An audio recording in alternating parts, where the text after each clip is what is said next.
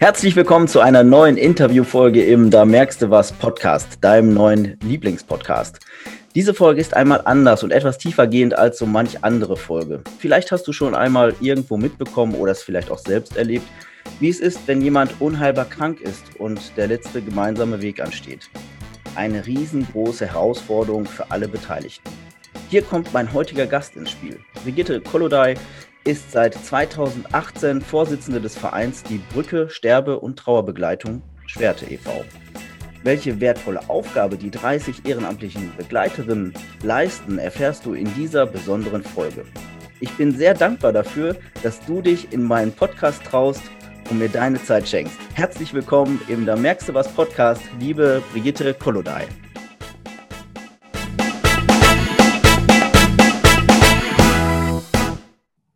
Guten Morgen. Ja.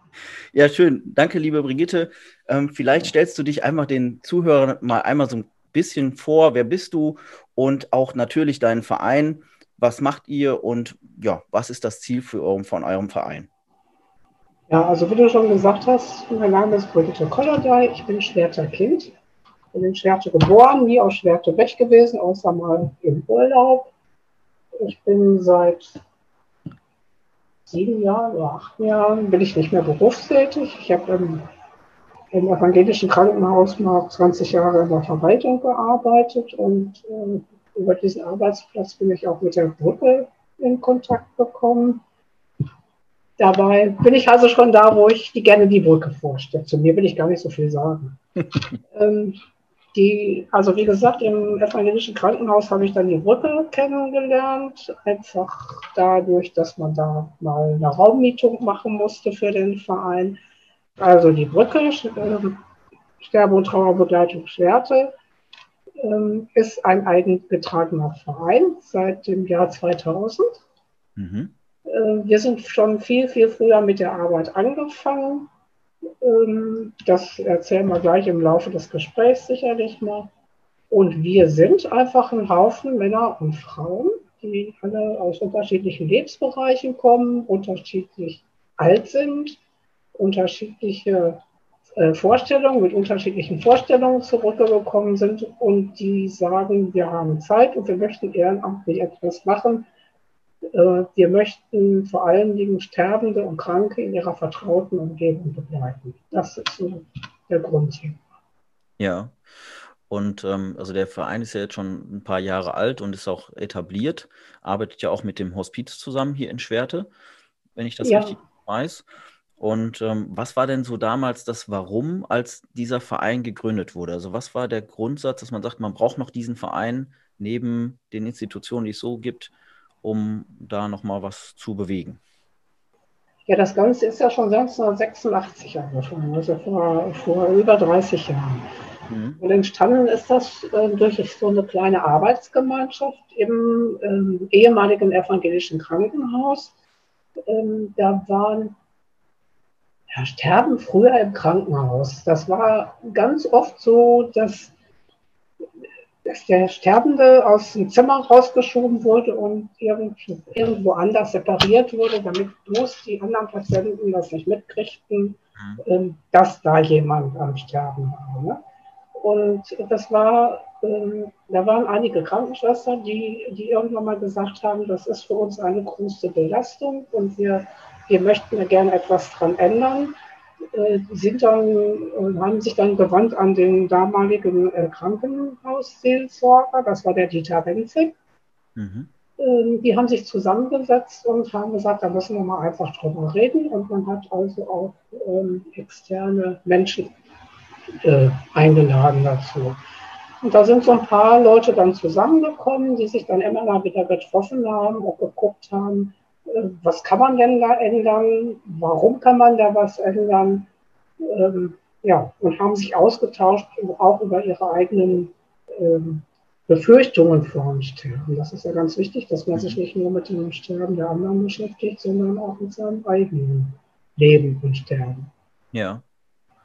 Also kann man sagen, vom Grunde her war das früher so, dass dieses Sterben auch tabuisiert wurde. Also dass man sagt, man hat die Sterbenden abgeschottet so dass das kein Thema war, wo man offen drüber gesprochen hat. Und dann hat sich so eine ich sag mal, Initiative gebildet, wo man sagt, wir müssen da mehr drüber sprechen, weil wir selber darunter belastet sind und dann sind dadurch dann Kontakte entstanden und da ist dann der Verein raus entstanden?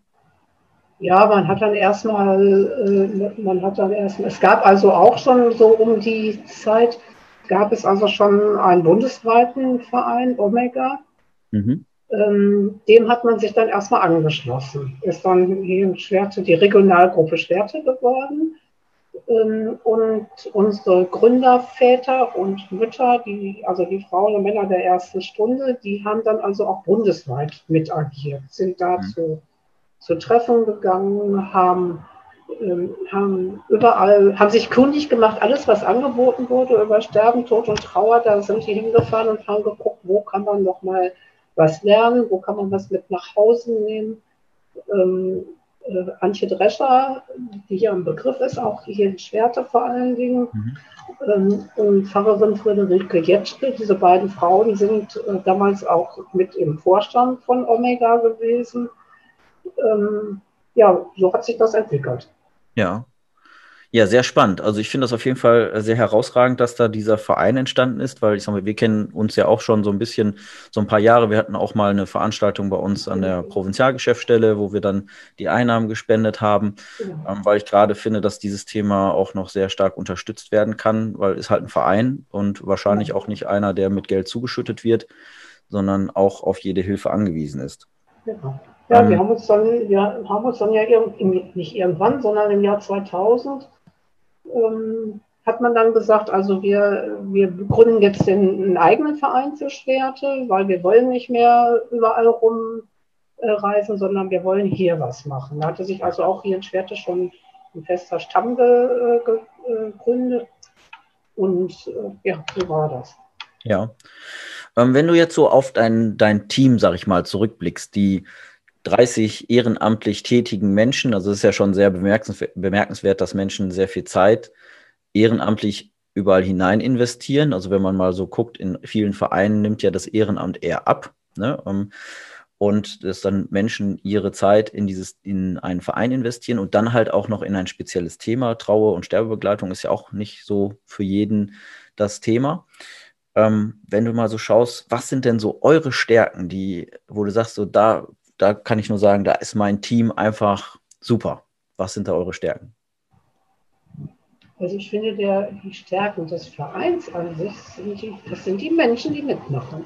Hm. Der Verein lebt mit den, von den Menschen, die, die alle ihr spezielles Wissen mit einbringen, ähm, die alle, ja man kann nicht sagen, wir schwimmen alle auf einer, einer Welle, aber wir, wir kümmern uns um eine Welle. Ne? Das heißt, jeder bringt das das ein, äh, was ihn auszeichnet.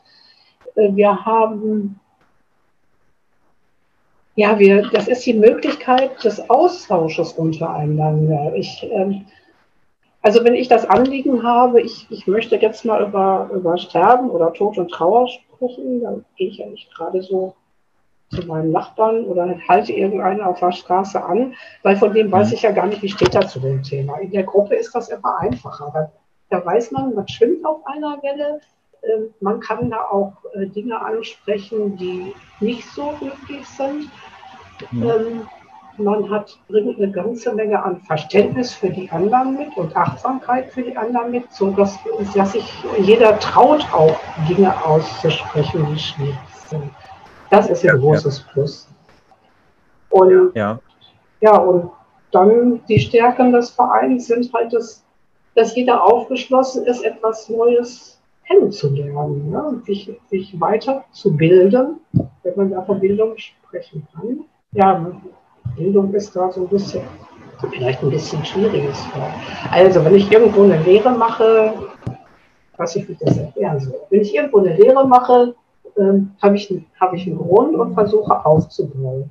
Und hm. ähm, hier bringt jeder seinen eigenen Grund mit. Das ist das, was ich in meinem Leben vielleicht schon mal gesehen habe, was ich durchgemacht habe, das eigene Erleben mit Sterben in ja. der Familie.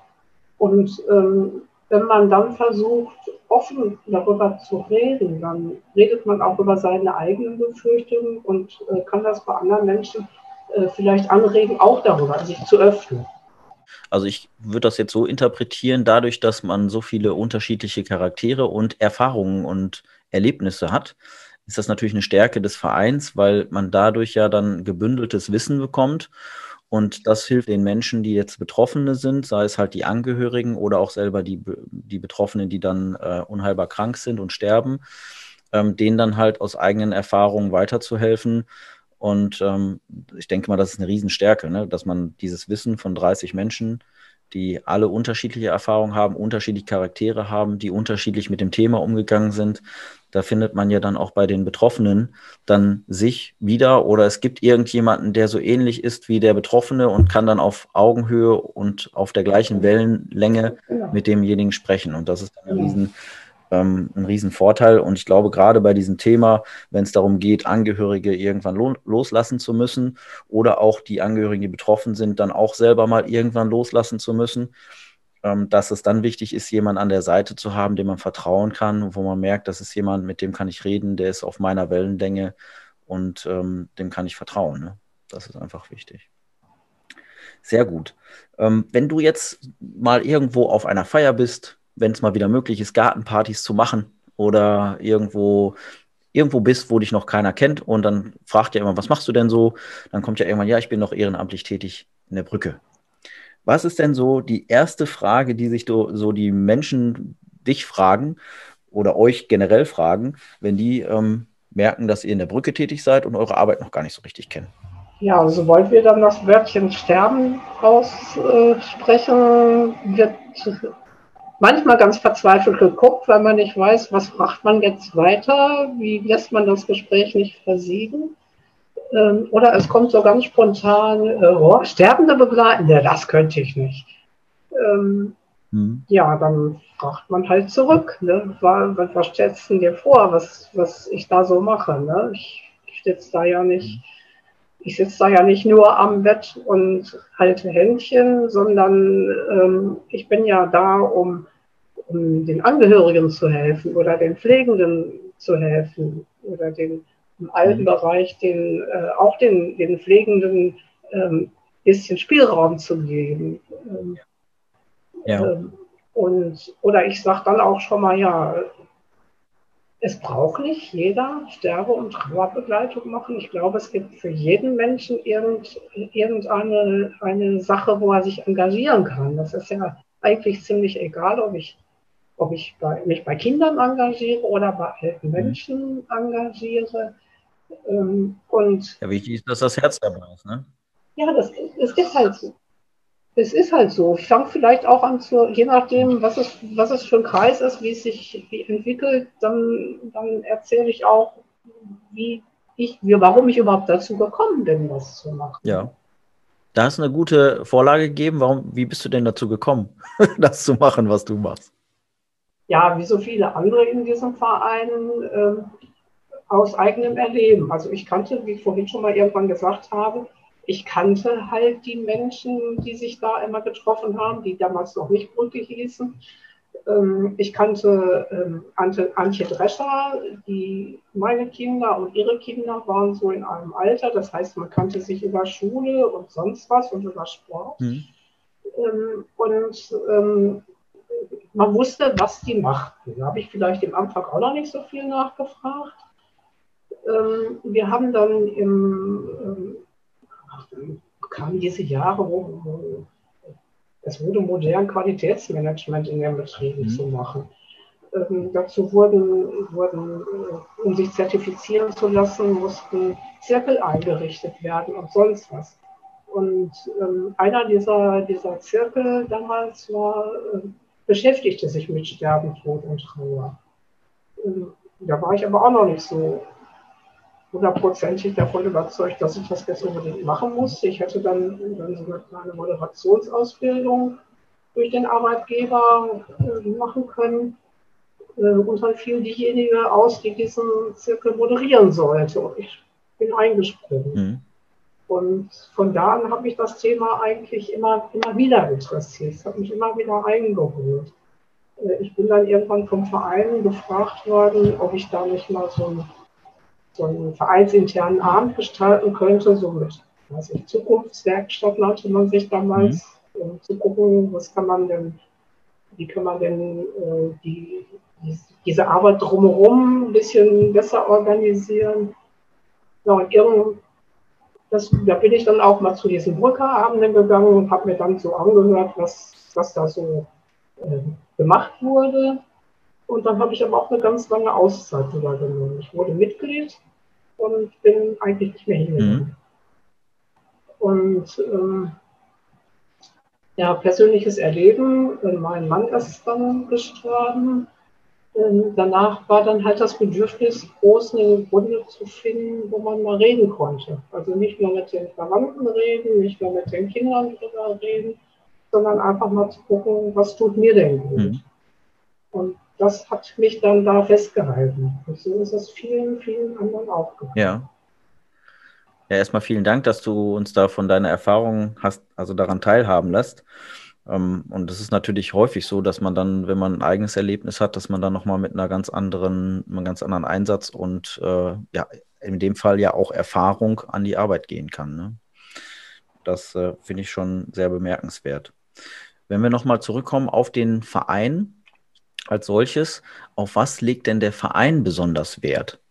Wir, wir legen großen Wert darauf, dass diejenigen, die ihre Zeit verschenken, also dass wir Ehrenamtliche ähm, achtsam mit den uns anvertrauten Menschen umgehen. Das heißt, ich gehe da nicht hin, um mich selbst zu bestätigen, sondern ich gehe dahin, weil ich jemand, weil ich jemand unterstützen möchte, das möchte. Das heißt, ich gucke hin, was brauchen die Angehörigen.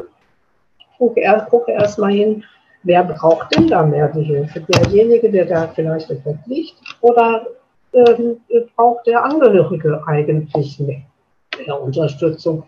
Ich muss gucken, was ist jetzt wichtig? Ist es wirklich wichtig, dass ich da am Bett sitze oder im Hintergrund sitze, ähm, einen Kranken nicht alleine lasse?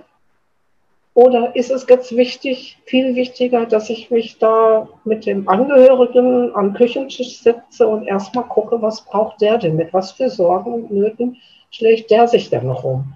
Und danach äh, muss man gucken, wie kann man weiterhelfen. Also lege, mhm. muss ich doch sehr viel Wert darauf legen, dass ich empathisch bin. Dass ich in der Lage bin, meine eigenen Bedürfnisse zurückzustellen dass hm. ich ehrlich mit mir bin, wenn ich sehe, ähm, ich treffe da auf einen Menschen, der ist mir vielleicht gar nicht sympathisch. Oder ich merke, dass der sagt, nee, den finde ich gar nicht gut. Dann muss ich in der Lage sein, ähm, zu sagen, mit uns beiden klappt das nicht. Da kann ich noch so viele hm. helfen wollen, wie ich will. Nee, da muss ich mich zurückziehen, da muss ich gucken, welcher meiner Kollegen oder Kolleginnen ist hier besser geeignet, da etwas zu machen. Das ist ein wichtiges, für mich ein wichtiges Kriterium. Ja, ich glaube, das ist auch grundsätzlich ein wichtiges Kriterium, weil es wirklich eine sehr intime Sache ist, das Thema Sterben, Angehörige abgeben müssen oder halt selber, äh, wie gesagt, irgendwann das, das Leben ähm, hier zu verlassen.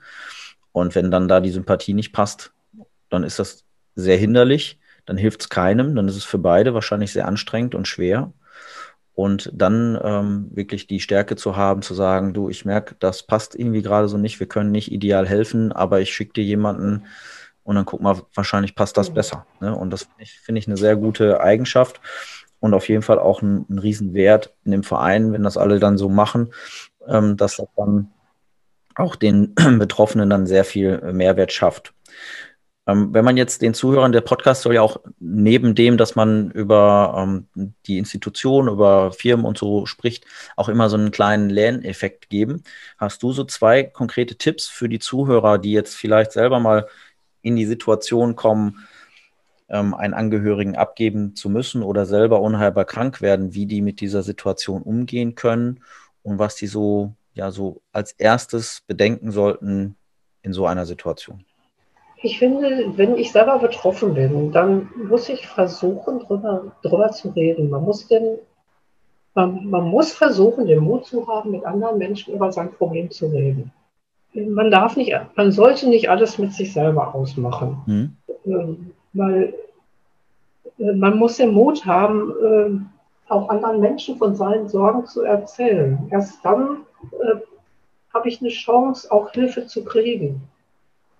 Weil wenn ich versuche, alles alleine zu regeln, geht vielleicht ganz viel an mir vorbei. Dann überfordere mhm. ich mich vielleicht und äh, kann weder meinem Angehörigen helfen noch mir selber.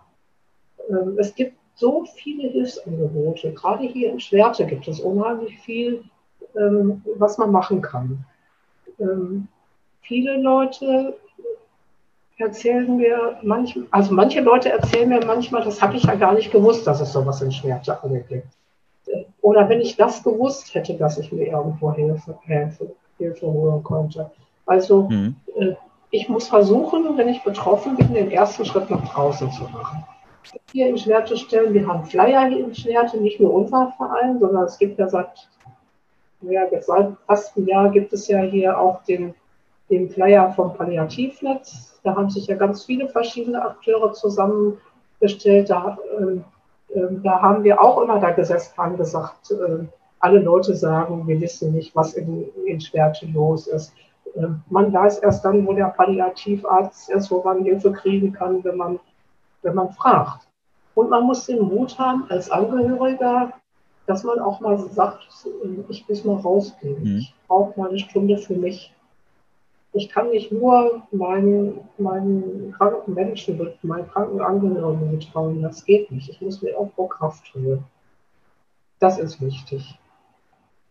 Ja, den Gedanken hatte ich jetzt gerade auch, als du das so erzählt hast. Ich kann mir vorstellen, dass wenn man ähm, Angehöriger ist, eines denjenigen, der betroffen ist und man dann tagtäglich mit dem Thema konfrontiert ist, dass man dann auch mal seine Auszeit braucht, dass man auch mal ein paar Stunden oder mal einen Tag oder so mal einfach sagen kann, ich mache mal was anderes, ich sehe mal wieder was anderes.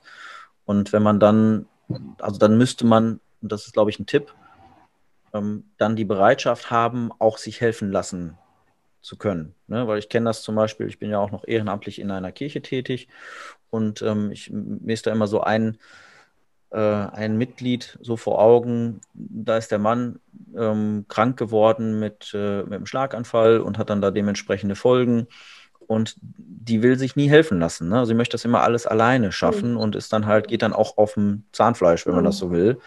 Und äh, bis dahin, dass man dann auch mal irgendwann mal umkippt also man Kreislaufzusammenbruch kriegt oder solche Dinge. Und das ist natürlich eine Riesengefahr. Und das ist manchmal auch so ein, so ein falsches Denken, ne? also falscher Ehrgeiz, wenn man das so will. Weil wenn ich jemanden langfristig begleiten möchte, muss ich ja auch mal auf meine eigene Energie und Leistungsbereitschaft schauen. Und wenn ich selber irgendwann mal umkippe und wir beide nebeneinander liegen, dann ist ja niemandem geholfen. Deswegen ist das dann halt auch wichtig, Hilfsangebote annehmen zu können und danach zu suchen. Und das ist ja auch ein wertvoller Tipp, mal diesen Flyer zu suchen. Ähm, Im äh, Internet wird es den sicherlich irgendwo geben und dass man das dann da, dass man da dann Hilfsangebote sich dann auch holt. Ne?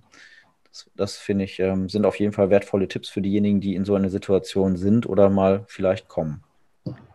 Jetzt kann ich mir vorstellen, wenn jemand in diese Situation hineinkommt, ne, also dass, dass man entweder ähm, schwerkrank ist oder betroffener ist als Angehöriger dass man manchmal vielleicht so ganz unvorbereitet zu dieser Situation kommt.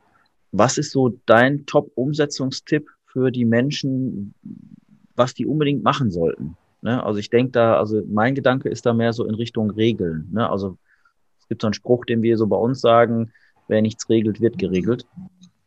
Vielleicht hast du da so einen Top-Umsetzungstipp auch bezogen auf euer Thema, was jemand mal vorbereiten sollte. Nochmal ins eine.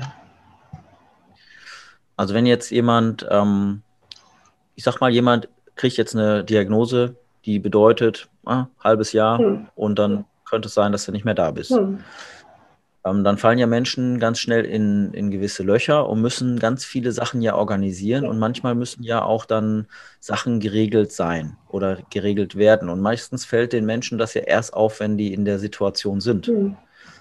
Und da ist so meine Frage an dich, weil aus der Erfahrung vielleicht heraus im Umgang mit den, mit den Angehörigen oder den betroffenen äh, Menschen, die versterben, äh, gibt es vielleicht so einen Top-Umsetzungstipp, wo du sagen würdest, weißt du was, bevor du das erst in der Situation machen musst, mach das mal lieber jetzt. Fang vorher an, drüber zu reden. Was würde ich machen? Aber das ist eine, das ist eine Weisheit, die wird schon seit 30 Jahren verbreitet. Ähm, ich glaube, das wird immer wieder vorkommen, dass man, dass man das vergisst, weil er ist wahrscheinlich nicht so das Lieblingsthema, wo man sich drüber unterhält. Ne? Also genau, das ist, das ist wie mit der Patientenverfügung. Mhm. Ja, ich, äh, ich bin dabei, äh, Abende zu gestalten, wo wir über die Patientenverfügung äh, sprech, sprechen. Ich lade einen Referenten dazu ein, der erzählt uns von A bis Z, auf was man unbedingt äh, achten muss.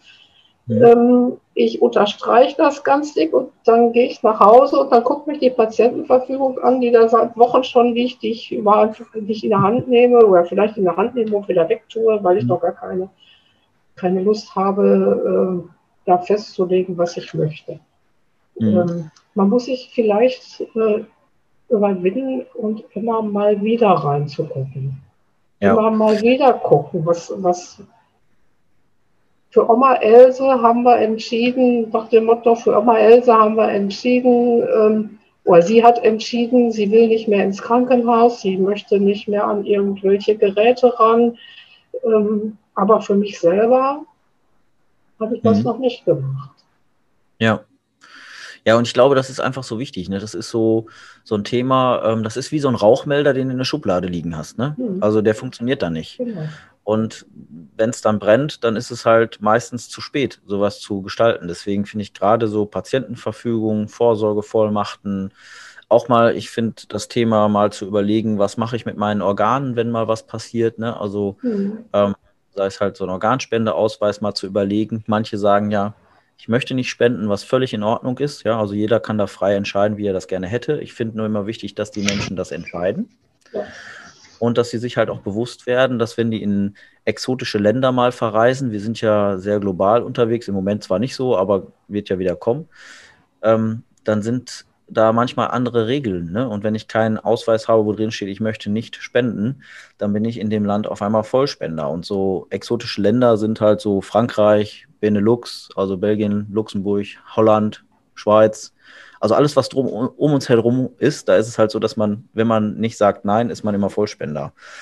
Und das ist, denke ich mal, so ein Thema, was einfach viele mal so machen sollten, sich mhm. zu entscheiden. Oder auch im Bereich DKMS einfach mal so ein Stäbchen in den Mund stecken und sich da irgendwo re registrieren, um dann im Fall der Fälle vielleicht anderen Helfern mhm. helfen zu können. Ne? Also das, das finde ich, sind so mhm.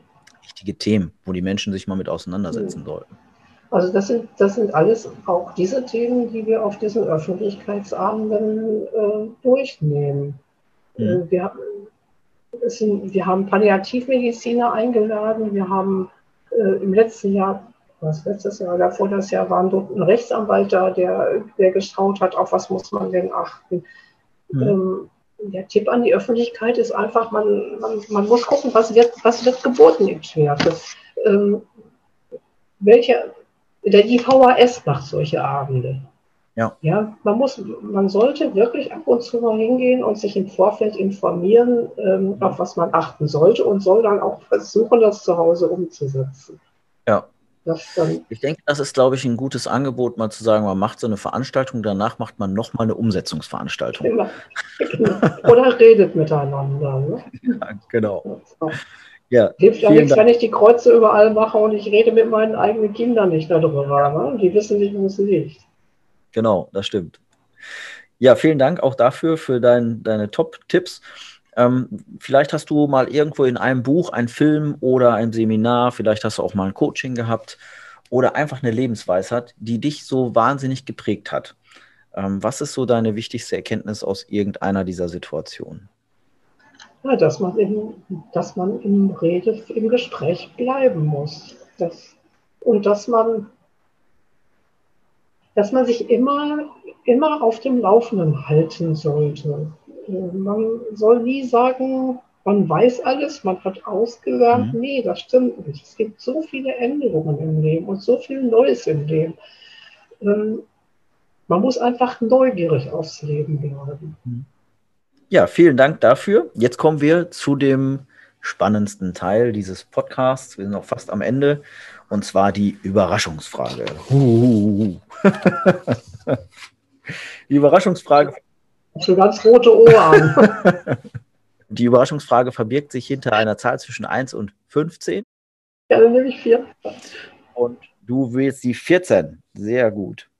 Ja, wie alt wirst du einmal werden? Oh, ich habe, glaube ich, gute Aussichten. Wenn man, man, man guckt ja immer auf die Vorderen. Meine Tante ist 96 geworden, meine Oma 89. Ja. Ich hoffe, dass ich noch ein paar Jahre gut leben kann, dass ich, dass ich mich in diesem Leben dann noch gut bewegen kann, dass mein Gedächtnis mitmacht und wenn das alle nicht mehr so klappt, dann hoffe ich, dass ich viele Helfer habe. Ja, und was für ein Alter möchtest du dann haben, wenn du dann sagst, ich nehme jetzt vom Recht des Ablebens Gebrauch? Ja, das muss ja mehr sein wie jetzt, ne? Da bist ich mal 85. 85 möchtest du dann sein oder werden? Ich möchte 85 werden. Ja. Ja, sehr spannend. Ich habe nämlich eine andere Zahl. Ich habe bei mir 105. Warum 105? 105 werden. Ich möchte mit 100 noch auf der Bühne stehen und den Menschen erzählen, äh, von meinem Leben erzählen und wie ich 100 geworden bin. Und dann möchte ich noch fünf Jahre äh, glücklich sein und viel von meinen Enkelkindern und Urenkelkindern erleben. Und dann, dann werde ich irgendwann mal sagen, ich bin da mal weg. ja, ich weiß nicht, wenn ich 85 bin, ob ich dann schon Enkelkinder haben werde. Nee, doch Enkelkinder habe ich. Weiß ich nicht. Vielleicht träumt man ja auch davon, dass man älter wird wie 85. Man ist ja zur Bescheidenheit erzogen worden. Ne? Also war 85 ganz bescheidene Alter. Aber es ist deine Zahl, ist alles gut. Und wenn es 100 wird, ist auch nicht schlimm. Ja.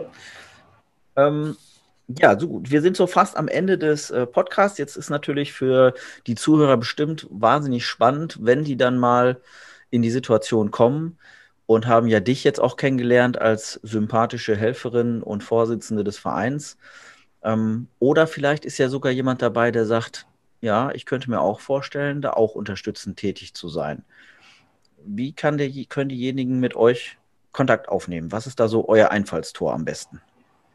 Also Kontakt aufnehmen kann man, kann man über, wir haben ein Handy, wir haben Telefonnummern, wir haben eine Mailadresse und wir sind im Internet vertreten. Ja, also wenn man euch erreichen möchte, man findet euch auf jeden Fall.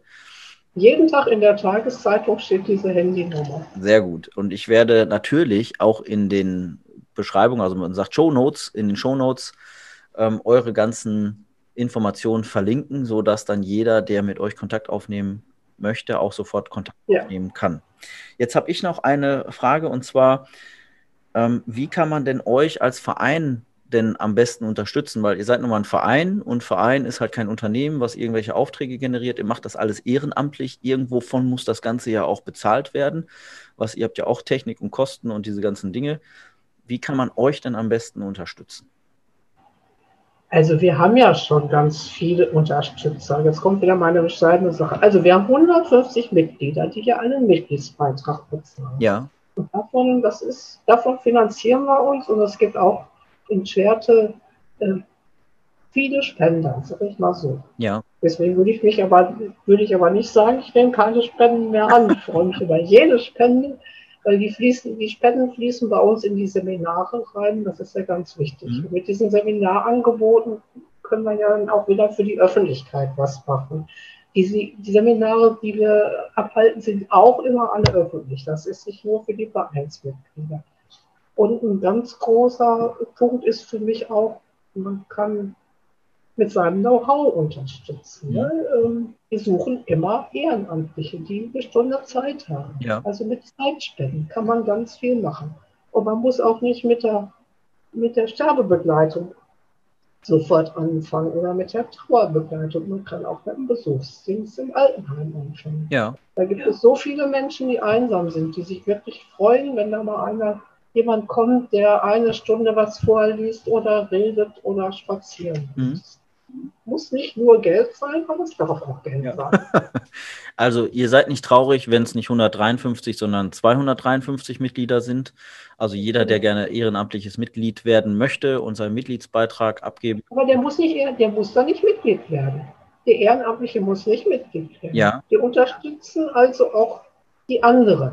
Okay. Ja? Also ich sag mal, derjenige, der sagt, er möchte gerne Mitglied werden und einen Mitgliedsbeitrag entrichten, darf das gerne tun. Diejenigen, die sagen, ich habe da gewisse äh, Fähigkeiten und Fertigkeiten, die dürfen die sehr gerne ehrenamtlich bei euch einbringen.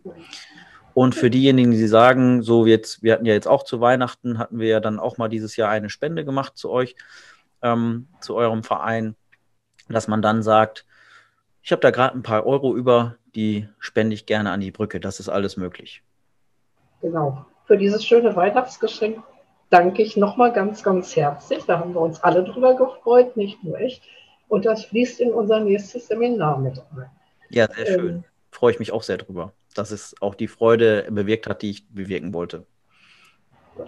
Ja, sehr schön. Also vielen Dank für deine Zeit, liebe Brigitte, und ähm, dass wir auch so ja ganz locker und flockig. Das war für dich das erste Mal in einem Podcast und vielleicht das zweite, dritte Mal per Video irgendwo da zu sein. Deswegen auch da von mir aus Chapeau, hast du sehr gut gemacht. Mir hat sehr, sehr viel Spaß gemacht.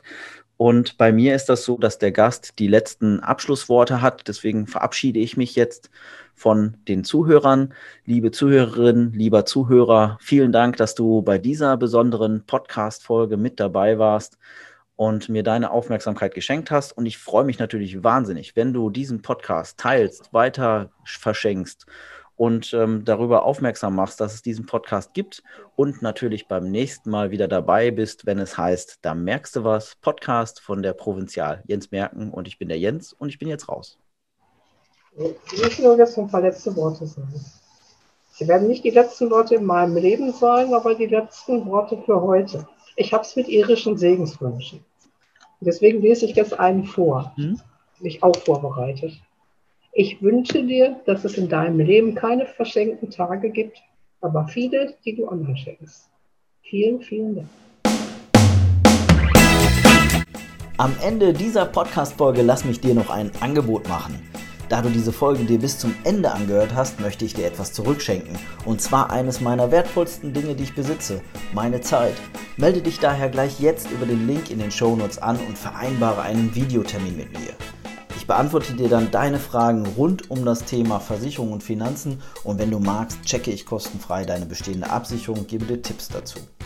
Wenn dir diese Podcast-Folge gefallen hat, dann tu mir doch bitte einen Gefallen und hinterlasse doch gleich gerne 5 Sterne. Vielen Dank, dein Jens von der Provinzial.